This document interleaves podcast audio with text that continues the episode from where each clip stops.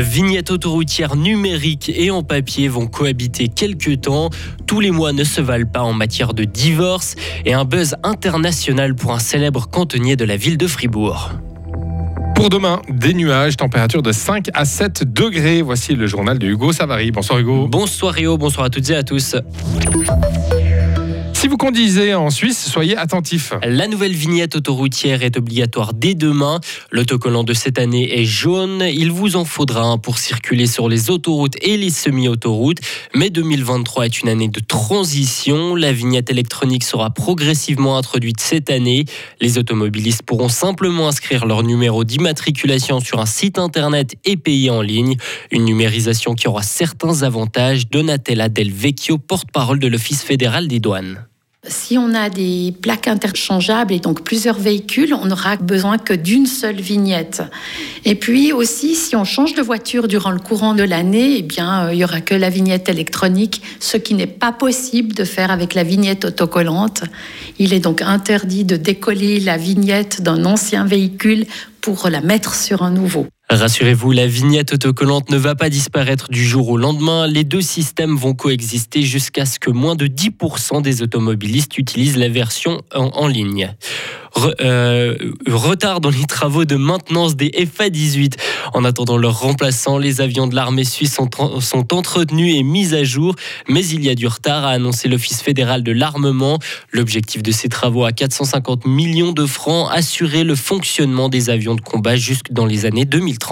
Les divorces suivent aussi un certain calendrier. Il varie en fonction des saisons. En janvier, par exemple, il y a un pic, comme après chaque période de vacances, et c'est récurrent au fil des années plus 15 à 25% C'est ce qu'explique Claudio Bocchia, cofondateur d'Easy Divorce, une plateforme qui propose des services en ligne pour se séparer à l'amiable. Au retour des vacances, que ce soit au mois de janvier, après les vacances de Noël, que ce soit après les vacances de Pâques, en août-septembre, après les vacances euh, d'été, on a des pics de divorce à ce moment-là souvent dû justement à une remise en cause du, du, couple. Euh, ils ont pris le temps de réfléchir ou de se disputer, je sais pas, pendant ces vacances et ils décident de mettre un terme à leur union. Vous dites aussi en janvier, c'est même pas forcément toujours après les vacances, c'est même dès le 1er janvier le matin. Oui, souvent le 1er janvier à 8 heures du matin, on a les premiers divorces qui arrivent. C'est assez fou de se dire que ça ressemble tellement à la résolution de la nouvelle année, mais je sais pas vraiment si c'est ça, mais on dirait que c'est ça. Sans surprise, la pandémie a également provoqué une forte hausse des divorces. Easy Divorce a enregistré une augmentation de 70% après le semi-confinement. Manifestation monstre à travers la France. Pour la deuxième fois, les manifestants se sont réunis contre la réforme des retraites. D'après les syndicats, il y a plus de monde que le 19 janvier dernier dans les rues de France. Selon eux, au moins 500 000 personnes sont dans les rues de Paris et des milliers d'autres partout ailleurs. Michel Simonet fait le buzz sur Instagram et TikTok. Le célèbre cantonnier à la rose s'est fait tirer le portrait par le fribourgeois David Nestola qui pratique la street photographie. Résultat, une vidéo devenue virale depuis une semaine sur les réseaux sociaux. Succès pour la vidéo et pour Michel Simonet, de l'Argentine au Japon en passant par l'Angleterre et la Turquie. Tout le monde veut lire le livre Une rose et un balai.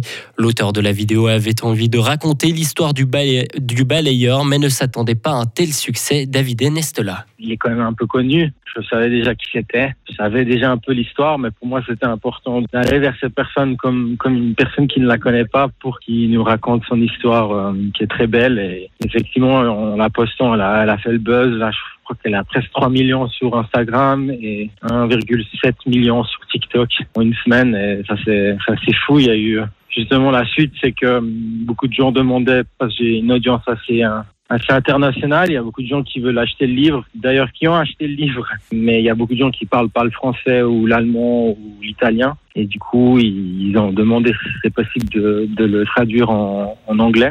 Une deuxième vidéo a été postée pour demander à un éditeur anglais de publier l'ouvrage dans cette langue et pour l'instant pas encore de candidat. L'éditeur fribourgeois, lui, croule sous les demandes. La version papier aux éditions fin de siècle est en rupture de stock. Son président Charles Vetet ben, tout à coup, moi, j'ai reçu des commandes euh, sur notre site internet qui venaient des États-Unis, d'Australie, un peu d'un peu partout dans le monde. Je me suis d'abord demandé s'il n'y avait pas pirate informatique qui s'amusait à commander.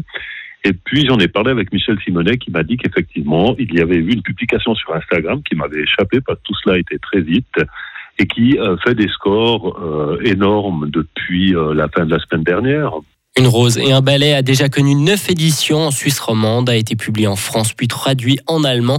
La version italienne sera bientôt disponible. C'est beau comme ça. hein. Juste Instagram et paf, c'est parti. On a une superstar dans le monde. Ah ça depuis euh, depuis 2015 à peu près, on peut devenir une star en deux secondes. Suffit de la bonne Ah ouais. idée, d'être là au bon moment. Ouais, comme j'ai fait ma photo avec mon, ma photo derrière là. Exactement. Pour ceux qui ne savent pas, on a nos visages qui sont affichés en grand derrière un écran et Rio tous les jours s'amuse à prendre une petite photo Voilà. avec euh, sa propre photo Et j'ai jamais eu autant de likes de ma vie. et à pimper un petit peu cette photo. Bon, je, je suis pas encore exporté aux États-Unis, mais Ah, moi, je sens que ça. Il y a un petit truc. Il y a le futur buzz. il y a du futur buzz. Ouais, bon, on va voir ça de plus près alors.